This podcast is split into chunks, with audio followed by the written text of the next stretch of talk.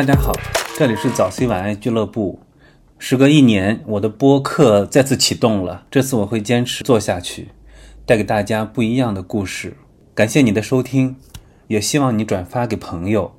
本期是我和小袁的对谈，他是一位一米九六的大男孩，但现在不再是男儿身了，而是变身女孩。我们聊了很多，包括他性别意识的觉醒。呃，要做变性手术前得到的支持和阻碍，呃，术后的改变，长时间的护理，以及可能存在的社会性歧视。不好意思，可能是我的线路不太稳定。我我我不是，我觉得可能是现在听得到吧我这个？OK，啊，可以听到。嗯，你你是在成都是吧？啊，我在我在北京，我现在人还在北京，在等那个啊呃公司那边发这个正式的这个 offer 下来，我再过去。啊，我哦，那因为我前两天看到您好像是才在成都那边拿到身份证吧，是吧？啊啊，你又回到北京了啊？对，又回北京来了。嗯，你是技术呢，还是那个设计这一块儿的？啊，我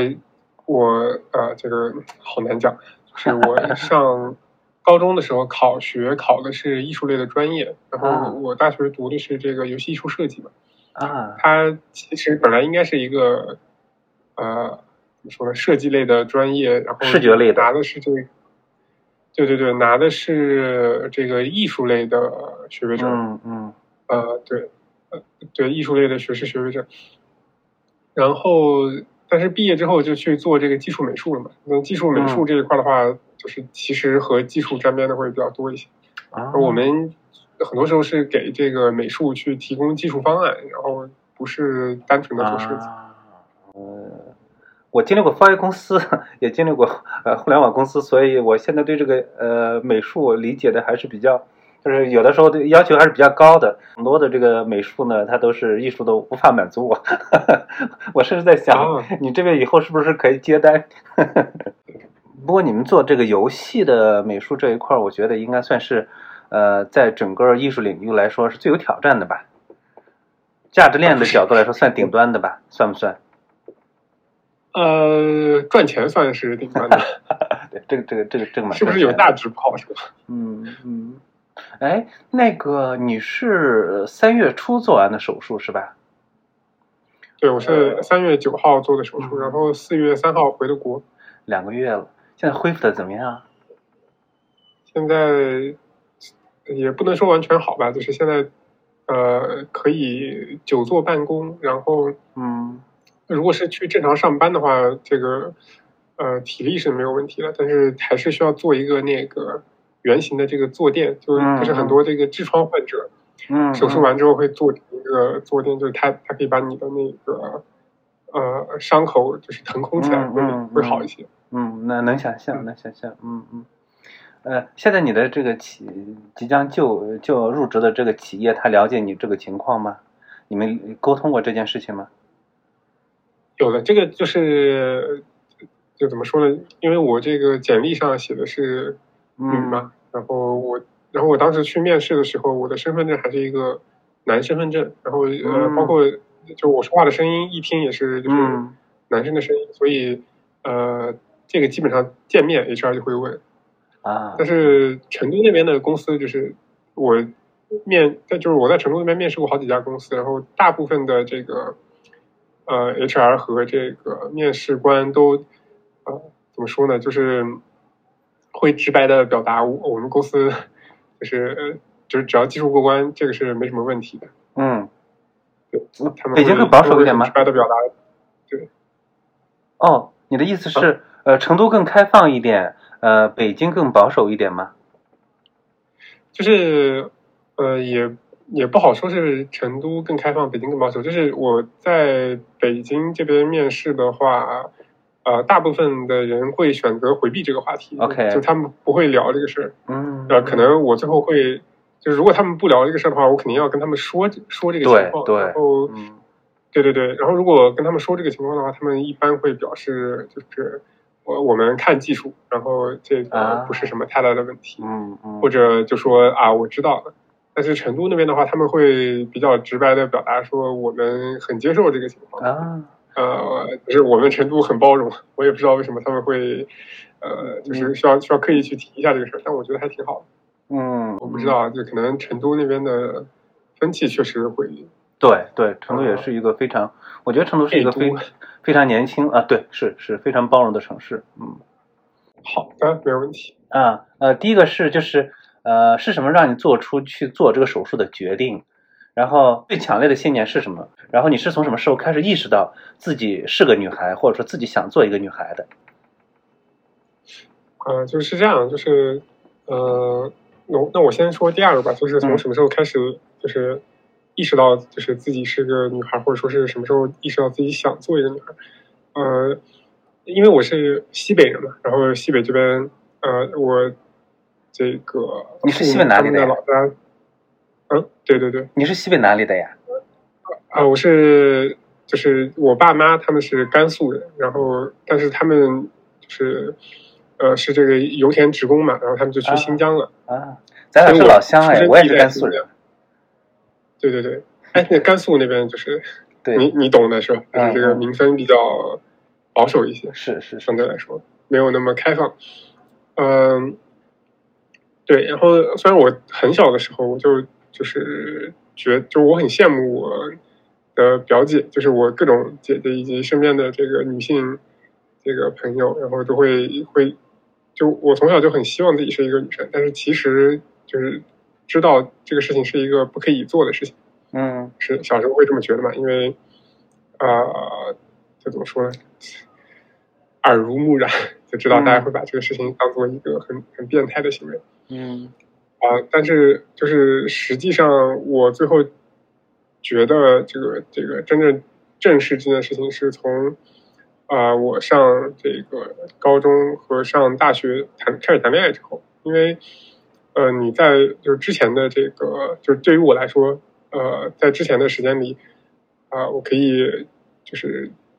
过一个这个很啊。就是自己很很，就是自己一个人玩很快乐的，嗯嗯，这个生活。但是，一旦就是进入到这个恋爱关系当中，它实际上是需要就是人与人之间有一个互动嘛。嗯，那你就是不可以再就是假装这个我，对你不可以再就是假装自己是一个男子汉或者是怎么样。我我我理解，就是恋爱之后呢，这个性别的问题就出现了。在以前呢，这个问题是一个隐性的问题。恋爱之后呢，变成了个显性的问题。对，在以前的时候，就是我我可以幻想我自己是一个女生，或者说是我可以，呃，就是我我可以在就是别人面前假装我是一个这个，呃，因为我个子还挺高的嘛，然后假装我是一个这个非常，呃，魁梧的男生。对，就就我我看到你有一米七几或者一米八吧？我有我有一米九。我我我的天呐！对我上初二的时候就已经长到这个一米九六了，上初三就已经不长个儿。一米九六。上大学，我的上大学的时候就开始往回缩了，可能是长太快，然后就是上大学之后缺钙。嗯。对，呃，但是就是开始谈恋爱之后，你你一旦进入到这个恋爱关系当中，你就就不太再能，呃，怎么说呢？就是我会觉得，这个恋爱关系本身就是一个，呃，你要像。另外一个陌生人敞开，嗯，是的，性别的一个事情，对，然后这个过程中让我再去假装自己是一个男子汉或者是一个呃，这这 也不能说成熟男性，就是就是作为一个男性身份去进入这个互动的话，会让我觉得觉得非常不舒服。那就是说，到了高中呃恋爱之后，然后你就再也无法假装自己是个。大男生了是吧？就只能是意识到自己想做一个女孩。就是实际上这个是这也是一个循序渐进的过程，因为我就是真正觉得我这个真正意呃意识到自己是想要去做一个女生，也是经历了两段来才这个感受到的。就是在我上就上高中的时候谈了一段恋爱嘛，然后上大学的时候，呃，在谈第二段恋爱的时候，我就。呃，就是我第二段恋爱结束的原因，就是我当时和我的这个第二任女友就说，呃，我以后可能会想做一个女生，然后我不知道你可不可以接受这件事情。然后他说我啊、我我需要这个考虑一下，嗯还是呃就是当天他没有回我，然后过了过了几天吧，然后他说这个我还我觉得我还是接受不了，嗯然后呢那就分开了，然后嗯嗯嗯呃，这个是我我们在家蒸馒头，然后今天是第一次蒸，然后感觉看了一下这个馒头怎么样。啊，你你跟你女朋友现在在一起是吧？对对对，啊，那个我其实我注意到你在差不多一两个星期之前吧，你不是发了那个你们两个结婚证嘛？当时你的性别还是男性，那么呃，这样这样是不是意味着你现在的呃女朋友是完全接纳你去做这个手术，完全变成一个呃女孩子呃生活在一起的？呃，是就是，嗯，呃，那我接着先回答第一个问题，嗯嗯然后再说这个，就是第一个问题的，就是就是这个提纲一的这个前半部分，提纲一的前半部分是，呃，是什么让我做出这个决定？就是我我其实就是有好多人说你做这个决定特别勇敢，或者是你敢于直面自己，或者是怎么样，但是我会觉得，呃，就是一旦你意识到这件这件事情的时候，这个很可能就是一个你不得不做的一个选择，因为如果你不做这个选择的话，或者说是呃不做手术的话，那呃怎么说呢，就是会伴有一个很很长久的一个心理上的痛苦。是的，嗯对，所以这个这个我我不觉得这是一个决定，或者说是这是一个选择，它只是呃就是走到这个这个路口，但是嗯嗯就是被人推了一把，或者说是被被什么事情推了一把，嗯然后我我不得不做的一个事情。嗯然后呃，就是我我知道这个性别重置手术，或者说是这个跨，就是我真正了解这个群体是从我上大一，就是大一的下半学期到大二的这段时间。然后我当时看这个有一个知乎，呃，当时还有这个知乎日报嘛，然后嗯嗯，一四我我有印象年的，是是，嗯对对对，一四一五年的时候，知乎还不是一个就是还没那么现在糟知乎糕，大家都在写故事。对，对，然后呃，但是，一四一五年的时候，那个时候还就是刚刚开始开放注册，然后之前都是邀请制的嘛。嗯对，然后那个时候就对知乎出了一个知乎日报，然后他出了一个，他那时候呃日报上有一个文章叫做呃叫什么来着？对，就是叫做用一个药娘女朋友是一种什么样的体验？嗯，然后就看了那个看了那个文章，然后呃，我刚开始看那个文章的时候，我以为是他说的药娘是呃读中医药大学的女朋友，或者说是读这个药理大学的女朋友。对，看完之后就是，其实我也是很晚才知道“药娘”是什么意思的。嗯对我我很晚才知道药娘什么意思，因为之前就是都是大家都是去那个哪儿嘛，去这个我说就是江湖传闻说嗯有这个变性人或者说是人妖这样的说法。嗯嗯然后很小的时候去这个西双版纳那边旅游，然后那边就是，呃，就就他们那边也有这个，把它当做一个猎奇的一件事情。嗯。对，叫做就是有那个人妖表演，然后他们就会说这个呃，当当人妖吃很多激素啊，然后这个活不过三十岁啊，活嗯或者或者或者说这个活不过四十岁啊，嗯。这样的事情。然后我我小时候都对这个事情就特别的害怕，嗯嗯，就是我对有一部分这个，就就是以前我没有表达，就是我更小的时候没有表达出这个倾向，很大一部分是我觉得这个东西太可怕了，我吃这个东西我可能很快就会死掉。嗯嗯嗯，但是但是呃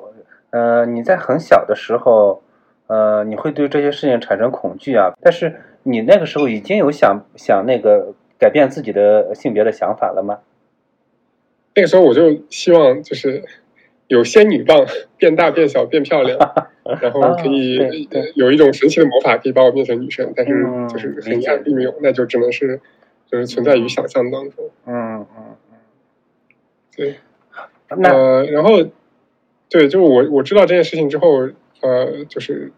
就是快上上这个大三了嘛，嗯啊，就是完全完全接纳自己这件事情，就是快上大三了。然后大三的时候，我认识了我这个现在的女朋友，然后我们认识就是在一个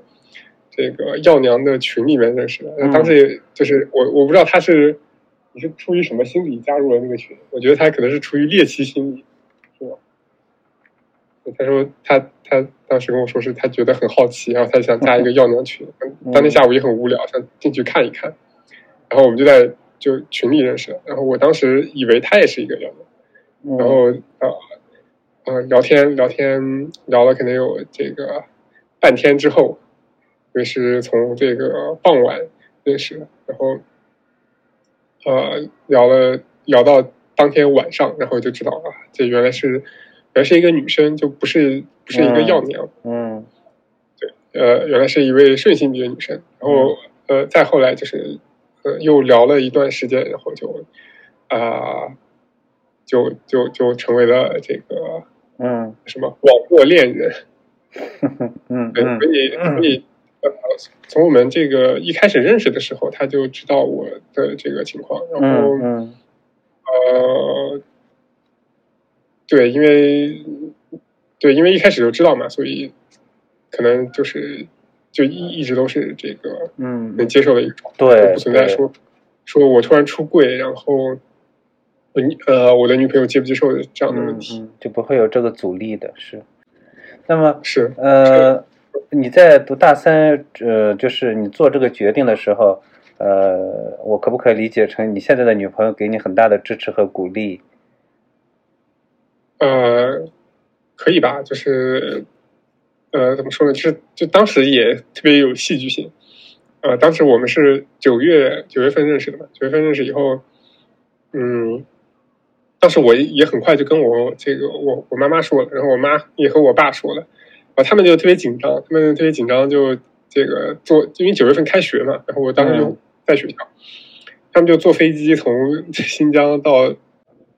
啊好。就是他他们坐飞机从新疆飞过来之后，他们想这个拉我去看这个心理咨询师，然后当时嗯我就很紧张嘛。啊，我不知道你有没有听说过，就是有那个各种国学教育班啊，我知道那个剑王，剑王杨永信对啊，对对对对对，就是杨永信其实还是一个官方背景的，就是他们就是可能还相对来说正规一点。嗯嗯。然后呃，有有那么一个戒网瘾机构，前段时间案子又爆出来了好像又爆出来那个事情，对，对对对，然后这个事情是前段时间宣判了吧，但是好像结果并没有那么如人意，因为嗯是掐了这一个机构，但是嗯还有很多这个别的机构，然后也有很多这个呃，就是药娘朋友啊，跨性别的朋友，然后他们会被送去这样的这个啊、怎么说呢？我我觉得其实不能把他们称作教育机构，他们就是就像一种变相的那种过去的精神病院一样。其实你要是从学术的角度去分析，它就是把这些个社会认为不正常的人，呃，监管起来。其实就是一种其实 它其实不像是就是监管，它它它是希望扭转治疗虐待和改。造。对对对对对，对没错。的。呃，对，通过体罚呀，或者是军训啊，这这些很还有这种身体上和精神上的羞辱啊，是是是。对对，是的，是的是，就有有很多这样的案例，然后都是爸爸说，我我要带你去看精神科医生，或或者说我要带你去看心理医生，或者说我要把你接回家去，然后把你骗到一个机构里面去，有很多，这样的案例，嗯所以我当时就很紧张。但是就是后来确实是我爸我妈这个带我去看这个精呃心理咨询师了，也没有那个更多很过激的行为。嗯但是我当时就是很紧张嘛，很紧张，我跟我对象说说啊，因为他当时在成都，然后我们一开始是网恋，然后我在北京，然后我就说，嗯那我去成都找你吧，然后我就火速从这个就是在北京这边找了一份成都的工作，嗯，然后那时候毕大学毕呃业了吗？大三还是大四？大三还没有、啊还没有毕业，然后就呃就跑去这个呃成都那边去找我就是现在的女朋友去了，也嗯现在的现在的老婆。嗯，对，也 对对，老婆，然后，对，呃，就怎么说呢？所以就是，感觉有那种共患难的这个呃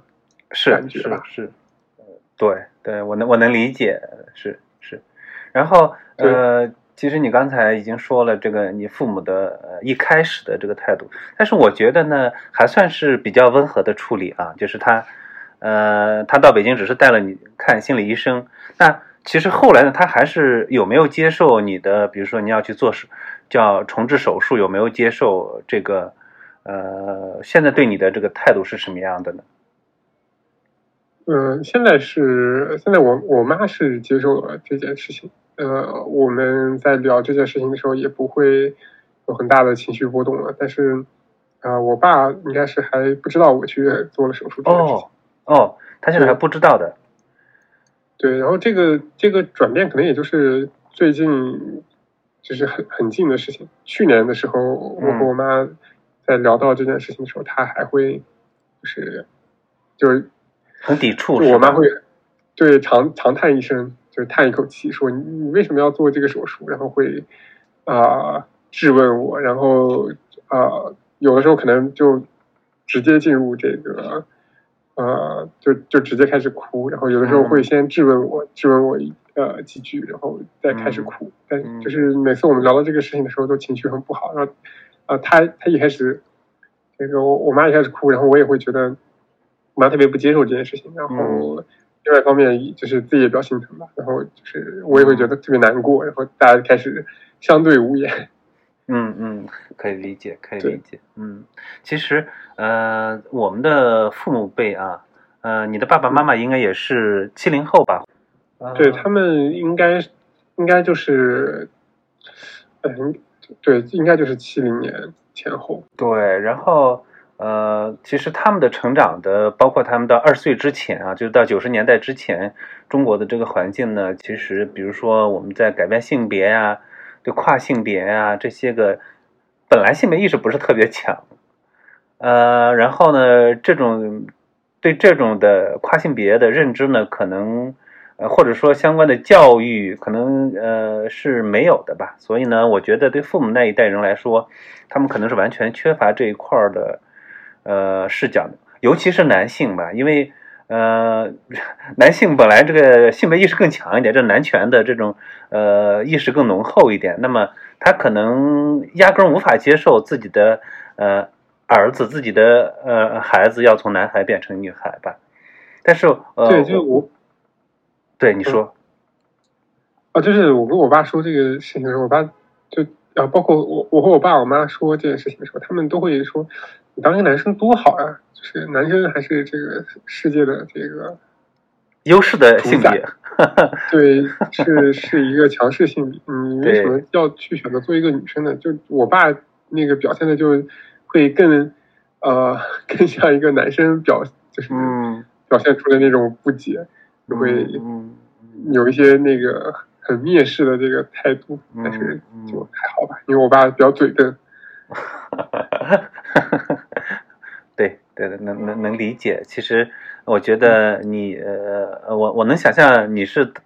某种程度上得到了父母的一些个呃支持的，或者说阻碍是相对比较少的。对，嗯，那嗯至少不会就是直接把我这个送去扭转机构对强制性的这种扭转机构，是的，是的。那对那在手术前后，就是呃，你的这个感觉和状态有没有什么这个明显的变化？比如说，呃，我我我知道你的身体肯定要经过一段时间的这种呃，在呃在在治疗或者说医护也好，肯定要经历过这一段时间。但是呢，呃，你有没有觉得自己变成了呃变成了女孩，自己向往已久的女孩？有呃有没有变得就是特别的开心，特别的愉悦？然后你从自己的身体上也能感受到这种愉悦，有没有？啊，我我我不确定你是不是想问那个这个关于术后这个性快感的这个问题。呃呃，然后这不是不是呃，我我我懂，就是一部分是心理上的，然后一部分也会有这个，对对，就是呃，就是两部分啊。先说这个手术前吧，手术前的这个就就首先我的这个生理功能是完全的，就是也没有任何的障碍。嗯嗯但是，呃，在就是尤其是就是恋爱过程中的这个这个互动关系，我会很抵触，就是我做出一些呃男性的性行为还是对对，就是男性的性行为，然后就会。嗯，就怎么说呢？就是会让我觉得很生理上产生一些不适吧。但是包括但是你有同性的，呃比如说你在做你在男孩子的时候，你有没有这个同性的呃倾向或者性性性行为啊，没有没有没有，啊？就 OK 完全没有。嗯对，就是就是完完全全对男生不是太感兴趣。啊然后我就对这个，我妈当时也问我说：“你如果喜欢男生的话，那你当一个男同，我我们也接受。但是你这个去做手术的话，感觉对身体伤害特别大。嗯嗯但实际上我又不是，是吧？就是我嗯嗯，我不喜欢男生。嗯然后日常生活里，就是不像是有有的时候这个阴茎会不受自主的，它会产生一些这个勃起啊、一些生理反应，然后我也觉得就是会让我自己觉得特别的呃心理上无特别无法接受。嗯嗯然后手术之后吧，手术之后，呃，其实刚手术完，你就是每个人这个手术之后的状态都不太一样。然后我刚手术完之后，因为就是生理上还承受着很巨大的痛苦，嗯就是刚手术完那段时间，呃，一个是要一直躺在那个平板床平板床上，然后呃也打着麻药，然后这个手术部位也比较也比较疼痛，所以。嗯呃，那个时候还没有什么太大的感觉。呃，稍等一下，好吃吗？呃，对，所以那个时候还没什么太大的感觉。然后呃，就实际上我真的意识到手术做完之后，就真的很很快乐。这件事情是，我从泰国已经回国了，回国啊、那个时候我就已经可以下地到处走路了，因为。嗯呃，我我这个手术过程还比较曲折，这个我是三月九号经历了一次手术嘛，然后、嗯呃就一直在恢复期，然后我我刚能这个在泰国下下床走路走一段时间的时候，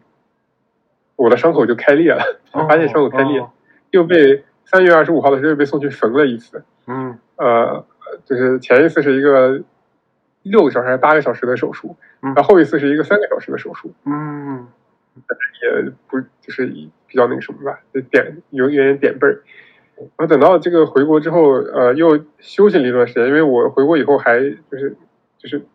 呃，从泰国回国之前的最后那段时间，一直到我回国的前一周，嗯是得了那个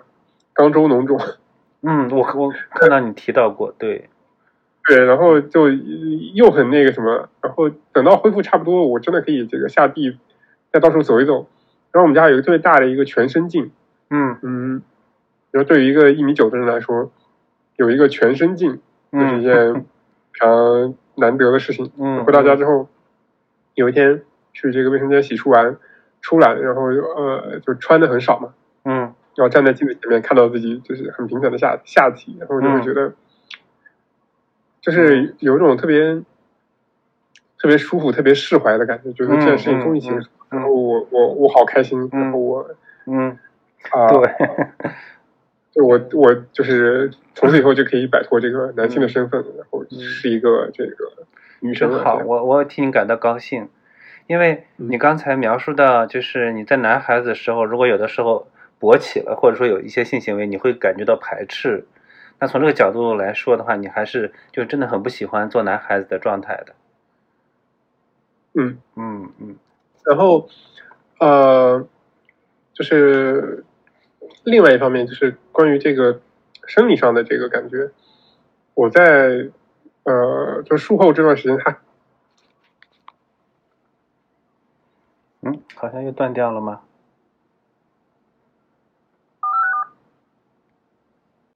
啊、就是啊、术后 就现在还在恢复嘛，然后、嗯。呃，我能感觉到的是，就是到目前为止，它的敏感度很好，但是，呃，如果我就是就就还不能对它下重手，就是、嗯嗯嗯，就会很痛，是是，所以，对我我查到的资料和听大家其他做手术的人的反馈，这个可能得有四到六个月吧，嗯所以嗯那那我到目前为止我觉得你也需要时间，对，因为你是一个其实一个比较重的手术。我也其实我也是简单了解了一下啊，也也是碎片化的去了解了一下。那你你方便介绍一下这个男孩变成女孩的这个手术的呃原理吗？因为你刚才也提到，呃，其实做了一个很漫长的手术，八个小时，对吧？呃，是，就是这个，呃，怎么说呢？就是他手术方案有很多不同的方案，嗯呃，目前比较主流的就是，就是他现在比较主流的有三种方案嘛，就是第一种是这个皮瓣，然后第二种是乙状结肠，呃，第三种是这个腹膜，腹膜就是腹就是肚子的那个腹，膜就是这个那个膜，嗯。呃，就就这三种技术其实呃，皮瓣技术是用的比较广泛，然后时间比较长的。嗯。然后皮瓣的话，就是大家就是每个医院又有自己不同的做法，嗯。呃，就是有使用这个阴囊皮肤，也有使用这个呃这个阴茎皮肤，然后给它翻个面儿，嗯。啊，嗯。就都是就是这个手术其实现在的这个手术方案有有很多，然后这个是这个阴道的方案，然后外观的方案就更多了。嗯呃嗯，有一些医生他有一些很神奇的这个呃钻石技术，或者说是啊、呃非倒置阴茎的一些技术嗯啊、就是每个这个整形科的医生他都会有一些自己的呃怎么说呢独门绝技，或者说是有嗯自己的一套这个整形的方案，但是大致是说啊，他会把你的这个阴囊的一部分皮肤。嗯。然后就是重新就是切开以后，然后摘出你的性腺，然后切除掉这个阴茎的海绵体，嗯嗯。呃，到这个就是切平，然后可能、嗯。然后最后可能会留一小段儿嗯。海绵体作为这个阴作为这个阴道口，嗯，然后把阴囊的皮肤，然后它不就多了嘛，多了以后嗯就切掉一部分，然后缝合到这个下体作为呃外阴嗯的部分。嗯嗯然后这个呃呃整个龟头，然后它会剥除掉你的海绵体，然后作为、做一些修剪，嗯。然后放在这个阴蒂的部位，嗯嗯这个是这个快感的一个很很重要的来源。然后这个呃。对，就是这个部分做的，如果做不好的话，神经如果损坏的话，那可能就这辈子就告别那个、嗯，对，告别告别快感了，乐。对，对，然后呃，还有就是一个很重要的部分就是阴道。阴道的话，呃，因为男性是呃生理生理男性是没有这个原来是没有这个阴道的这个位置的，是的，但是啊、对，然后它会从这个膀胱的下侧，然后和这个直肠的这个上侧中间，呃，分离出一条这个通道，然后把这个新做的阴道，然后给它呃放进去。然后这个阴道的技术就是最开始提的这个，就是三大技术，一个是皮瓣，一个是乙状结肠，然后和这个腹膜。然后皮瓣的话，它可能就没有什么润滑，嗯就因为它自己不会分泌液体，它嗯是这个呃表皮皮肤嘛。嗯，然后乙状结肠和这个腹膜的话，它都会，嗯，就是因为它本身是黏膜组织，它会分泌一些润滑。嗯然后就是技术，就是大概有这三种技术。嗯嗯然后再往细的说的话，我不知道这个，这可能不是语言能的问题轻易表达的嗯事情。嗯，因为就像你刚才说的，你要去探索你的这个，我姑且把它叫做新的身体，你可能还需要一段时间，是吧？就是你现在也不能对自己下狠手。对，呃，也有一些很客观的影响，就是嗯比如像我，我之前去这个获得一些医疗资源的时候，可能会很受限嘛。就像我，我想去这个查一下我的内分泌，或者是我想要开一些这个这个处方类的药物，然后他们可能会因为你是性别男性而拒绝开给你。尤其去年这个激素类药物就是不可以在这个嗯，就是不可以线上开以后，然后嗯但是你现在的身份证改过来了之后，是现在是不是没问题了？对，现在是没什么问题了就是呃，因为就是以性别已经改成女了嘛，然后包括挂号啊，然后还有一些这个，就制度上它会有有一些这个呃，怎么说呢，就会有一些这个条条框框吧，然后就不会因为你你这个性别是男性而这个嗯有像挂不到妇科号这种事情。啊，是的，是的，是的。那你做做完这个手术之后，它会不会有一些个，比如说负面的呃影响？比如说我们的身体，呃，一个手术之后，它会有一个恢复期。那么恢复好之后，呃，你之前的运动运动能力啊，然后呢，你这种活动的能力啊，呃，会不会受到影响？这个我还没有太多的感受，就是因为我现在还还在恢复期嘛，就还没有完全恢复好。嗯嗯按道理来说，应该是不会有太大影响。然后可能最大的影响就是这个人造的这个阴道，它会呃比较难维护。或者说它是比较相对来说是比较脆弱一些嘛，可以这样理解嘛？它就是比我们的器官，呃，对，就是比原生的器官要娇贵一些，然后你需要嗯花很多的精力去呃维持它的一个这个良好的状态。嗯就是就是说直白一点，就是呃女女性不需要去这个这个扩张，但是嗯如果是一个跨性别女性的话，那她的这个阴道可能会在很长一段时间里都需要这个主动的去扩张。对对对，就害怕它萎缩或者是怎么样。嗯然后呃，另外一个就是外源性激素摄入嘛，嗯然后嗯如果没有外源性激素摄入的话，可能就会很容易骨质疏松。现在如果不吃激素的话，就是一个更年期的一个状态。啊，那你你现在摄入的激素是那个呃是呃我不知道我理解对不对，是雄性的激素呢，还是还是什么样的一个激素？呃，是就是雌激素，就是在没有手术之前，因为我还有男性的性腺，然后嗯所以我需要服用两种药物，一种是这个抗雄激素嗯。的这个药物，叫做醋酸环丙孕酮，然后有的嗯。人会这个选择吃这个别的药物，呃，另外一种药物好像是一种利尿剂，但是嗯它它的副作用是这个可以抑制那个雄激素的这个嗯呃抑制睾酮的这个吸收。嗯啊、对，呃，普遍上来说会有这两种药物，然后还有一种就是这个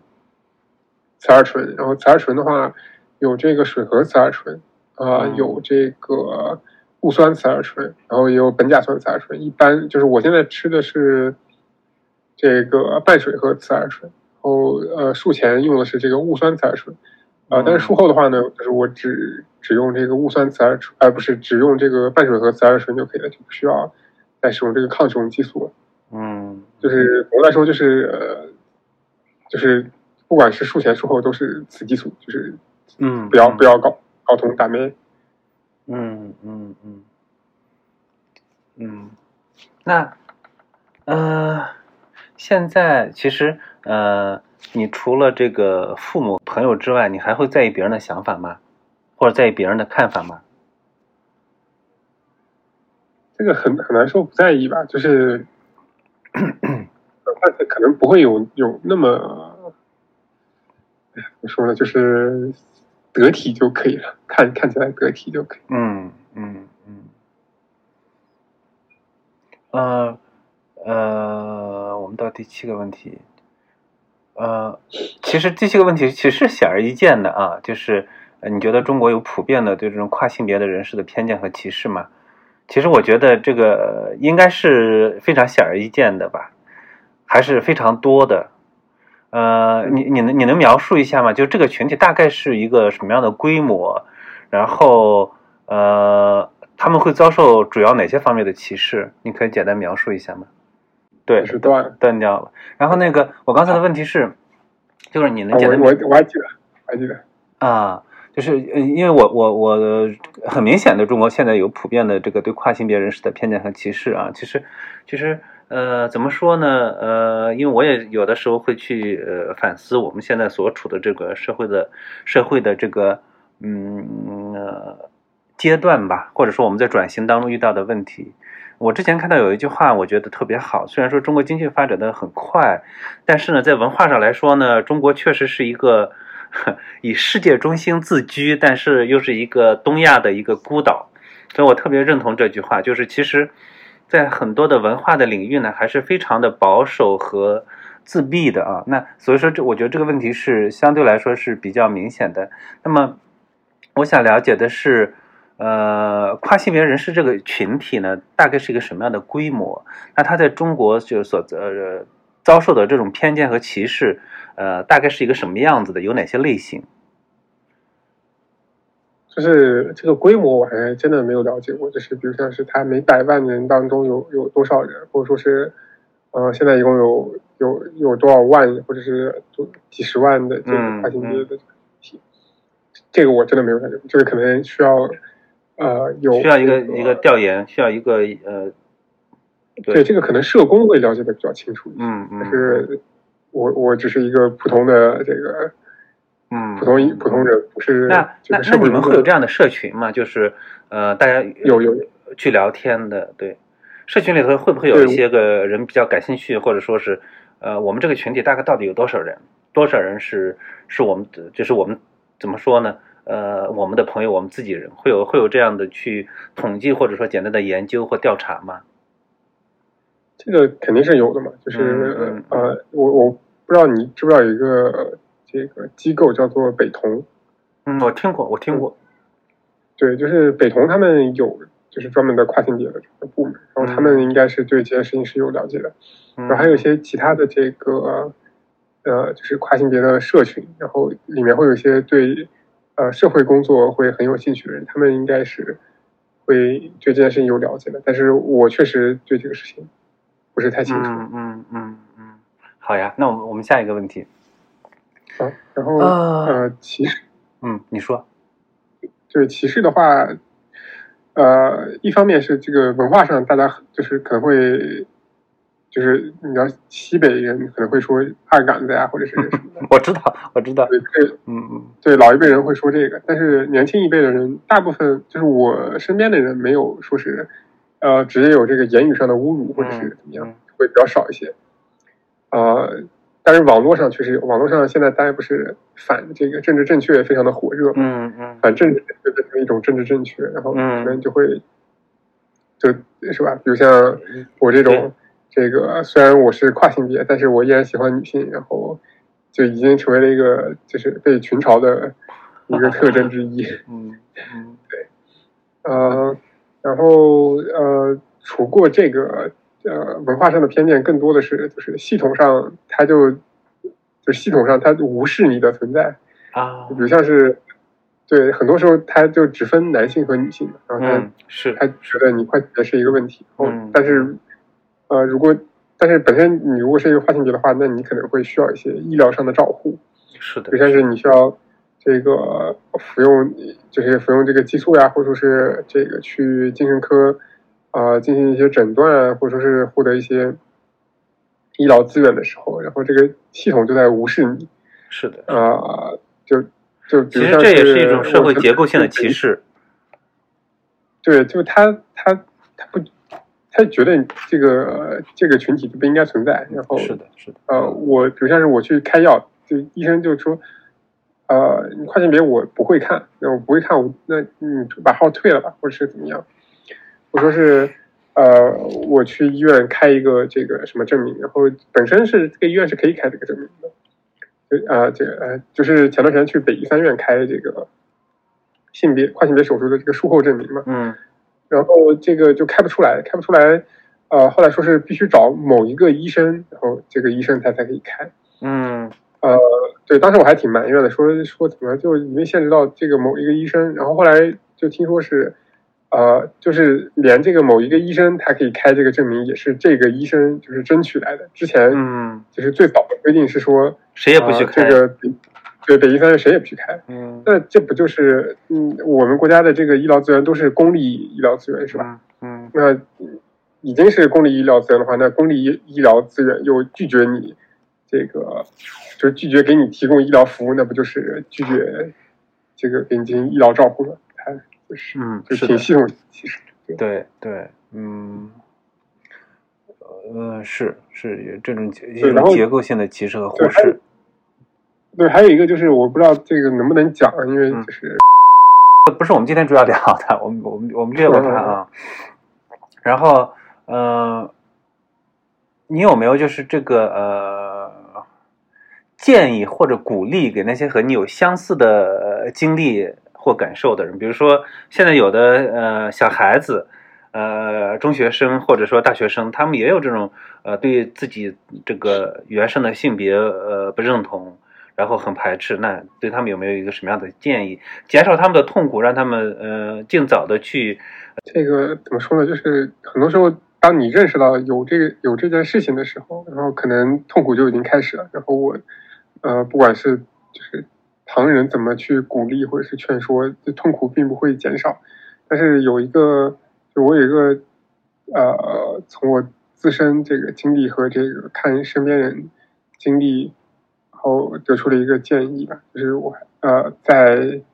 就是自己有足够的经济能力之前，还是不要太轻易的向。这个父母和家人出轨，因为嗯呃，就就很多，因为因为这个是一个很小众、很小众的话题。嗯嗯，你可能平时和父母去聊很多这个，就像是时政方面的内容啊，或者说是一些这个婚恋上婚恋方面的内容啊，然后父母可能都会表现的非常的开放。但是实际上，呃，你和他们去聊这个跨性别或者性少数的问题之后，可能他们就这个接受程度，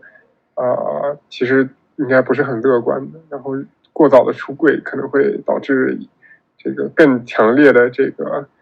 家庭的约束或者管教。是啊，对，然后尤其是上大学，就是上初中或者是上小，就是小学可能人比较少吧，就是尤其上初中、上高中，大家可能就是性别意识有这个萌发的时候，可能会是一个比较。呃，就是我我见过的，我见过，可能应该是一个比较高发的一个时期，嗯，然后呃，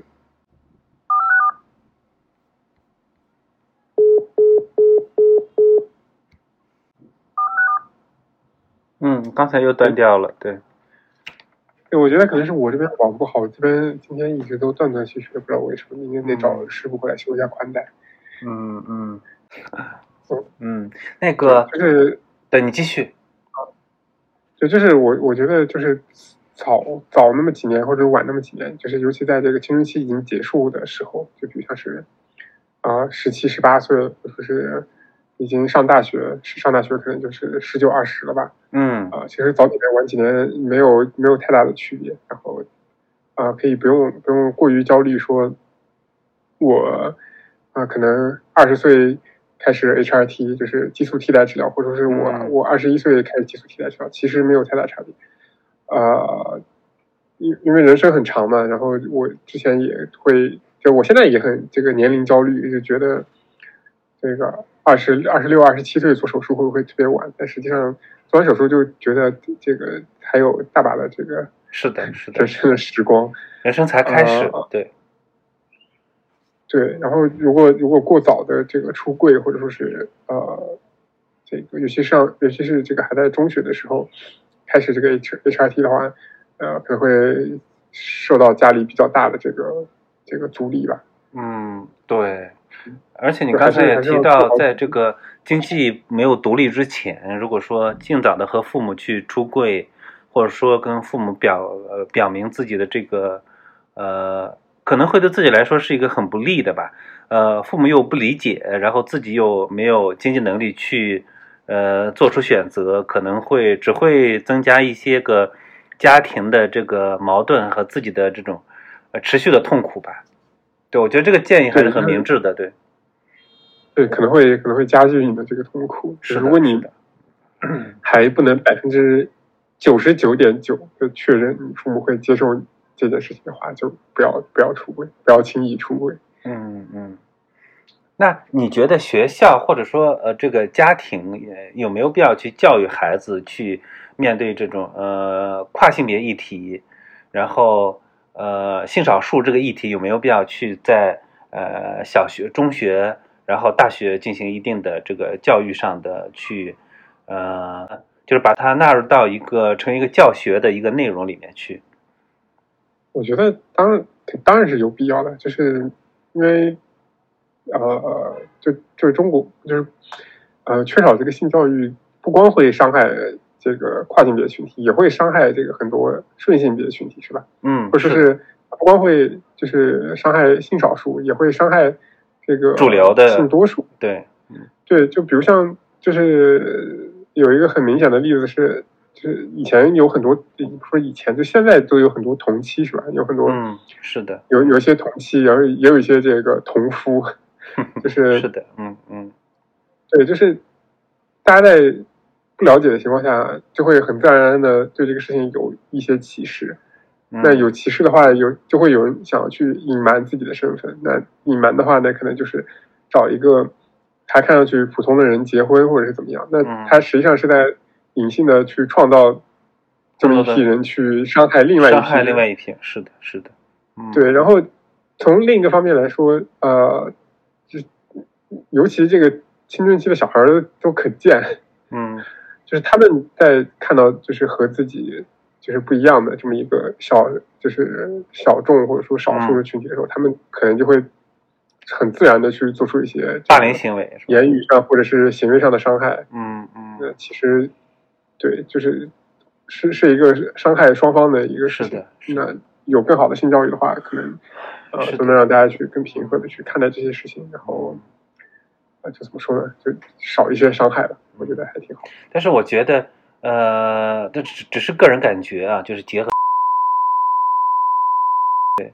呃，那这么说，你对跨性别人士的这个未来，呃，会感到乐观吗？就是，呃，这个问题当然暗含着这个跨性别群体遭遇他的在呃这个社会里面的生活，这日常的生活，呃，婚姻和家庭，还有这个工作职业，你会你会感到乐观吗？我哎，其实就无所谓乐观不乐观嘛。我以前还觉得就是要帮助很多人或者是怎么样，但是现在真的觉得就哎过好自己就可以了。嗯，是的，是的。然后呃，有一方面我会比较乐观，就是我觉得我还很年轻，是吧？我觉得熬死这个这这个这帮这个年纪很大，然后又很保守的人，还是很有希望的。比他们活得长。嗯，是是，其实你你有觉得，比如说你做了这个性别手术之后，你的你的身份认同和性别认同会对你的这个职业呃会有会有这个影响吗？因为呃我的问题是就是呃会有没有有负面影响以及正面影响？你可不可以有没有想到想到啊，就是会把你的这次的这个性别的这个转换作为你的独特之处去。呃，更好的帮助你的职业上的提升，有没有这样的可能？因为，呃，像我们大家都知道，像像金星非常成功的，那么他的案例有没有值得借鉴的地方？呃，我我不知道，我其实我对金星不是特别了解，因为我本身不是就就没有那么喜欢金星。然后，呃，那首先他作为一个这个这个跨性别的前辈吧，然后他他的这个个人经历很励志，然后是一个很受人尊敬的人。就是我觉得他很多这个想法观念上，就其实更接近于他们那个年代的人，就比如像他会。有些婚恋 节目上告诉说，告诉女孩要这个找个好人嫁了呀，或者说是好好结婚，是的，是的是的，啊，相夫教子什么的，这个这个其实我是不太能认是的然后，而且而且我我呃我个人觉得金星有的时候还有这个情绪管理问题。啊，我就没太看过他的节目，所以嗯嗯，不知道。对，嗯你继续。然后，呃，对，就是，呃，因为我我不知道金星他是是什么情况，是不是他是做完性别重置手术，然后，呃，之后还是是是什么契机导致他成为现在这一个节目主持人，或者是怎么样？有些技术美术，刚才然后之后好像又断掉了很十秒时，间，可能刚才好像又断掉了十秒。啊，对对，你就说金星他本来是娱乐圈的，对，对，就是就是他本身是娱乐圈的嘛，然后他的一些观点，他的一些犀利的观点啊，或者说是，呃，有有些这个个性化的表达，可能会助力他的事业。但是对于我个人来说的话，因为我本身是做这个游戏技术美术的嘛，嗯呃，就是就是目前至少目前来说，还是游戏技术美术作为我的这个职业，然后以后也可能会继续做这个游戏技术美术。那其实作为一个技术工种的话，这个性别表达其实就是很难说它是一个呃，就是会对职业发展有什么正面的影响，嗯嗯因为对，因它既不能体现我的个性，也不能就是就首先作为技术工种体现个性没有用啊，但是它也不能增长我的这个技术能力，是吧？它只能让我变得更自洽。嗯嗯，是。但是，呃，我我我自己有一个在性别方面的一个体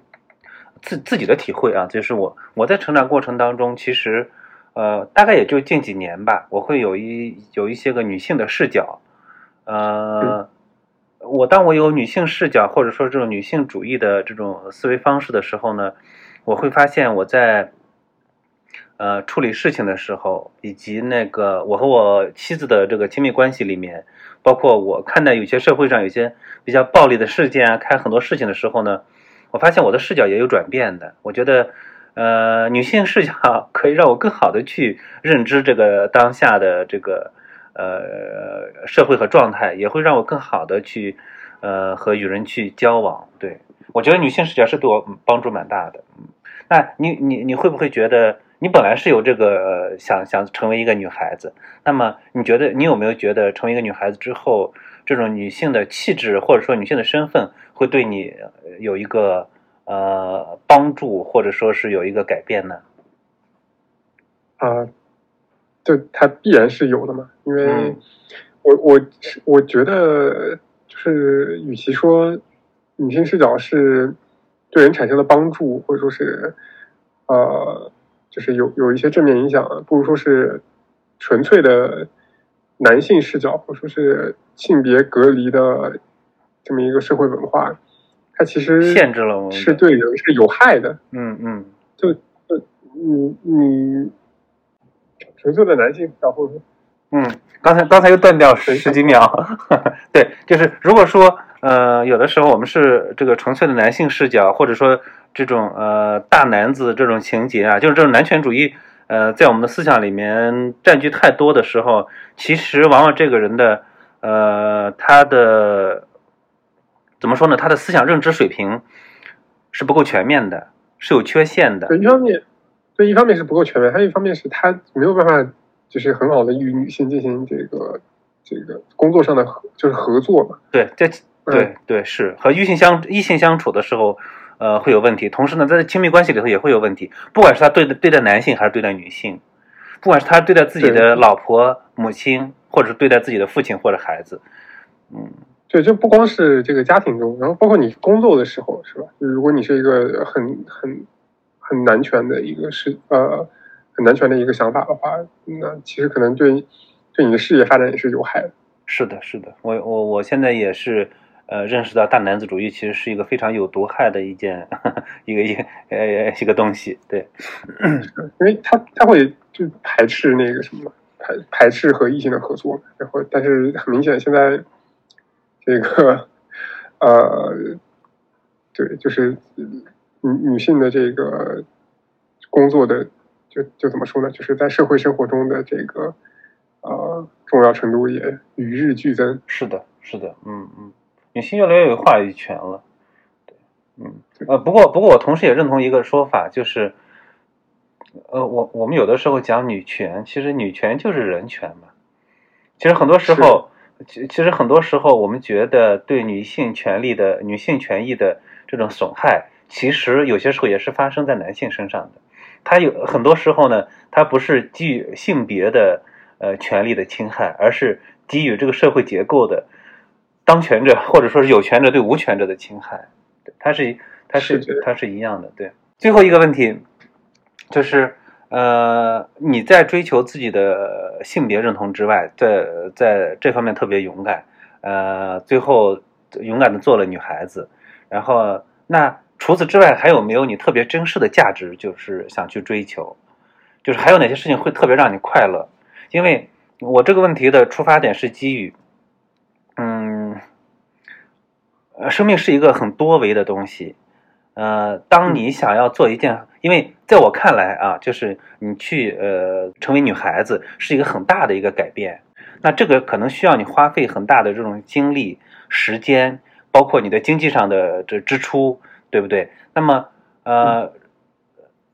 当你做完这么一件大事情的时候，在这件大事之外，还有没有让你的，还有没有让你特别快乐的事情，值得让你去追求的一些价值？你有没有去思考过，或者说是有没有去想过这个问题？呃，我我不知道，就现在让我觉得很快乐的事情就是打游戏和这个做游戏啊。我觉得这两件事情，呃，但是我不知道，这很难说得上是对价值上的追求。啊，这只是一些我我擅长并喜欢做的事情。呃，价值上的话，我会觉得就就做个好人吧。嗯嗯嗯，对，就就很多时候大家说去选择一些呃，怎么说呢，就是功效上更呃更有功效的这个选择，但是有的时候我觉得做一些更。呃，更善良或者说是更正确的选择才是是是是更好的。就尤其大家经历过这个去年是吧？去年前年是的，是的，嗯，经历过疫情之后，大家才知道 什么事情才更重要。对，对，就是经历过去年前年之后，就有的时候会觉得这个世界其实挺无力的。那我追求什么价值也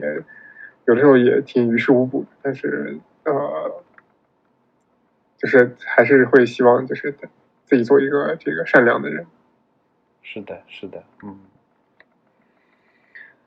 好呀，觉得呃有拥有性别意识的，或者说呃就是对呃身份政治比较敏感的、比较在意的人呢，那往往就是其实呃怎么说呢，都是都是在我看来都是非常好的人，因为他们呃坚守自己的权益，同时呢也很尊重别人的权益，呃不愿意去侵害别人的权益。对我觉得。我遇到的很多都是非常非常非常棒的人，非常优秀的人。嗯，啊，好呀。嗯嗯，谢谢你哦，今天跟聊这么多。好，嗯嗯，好。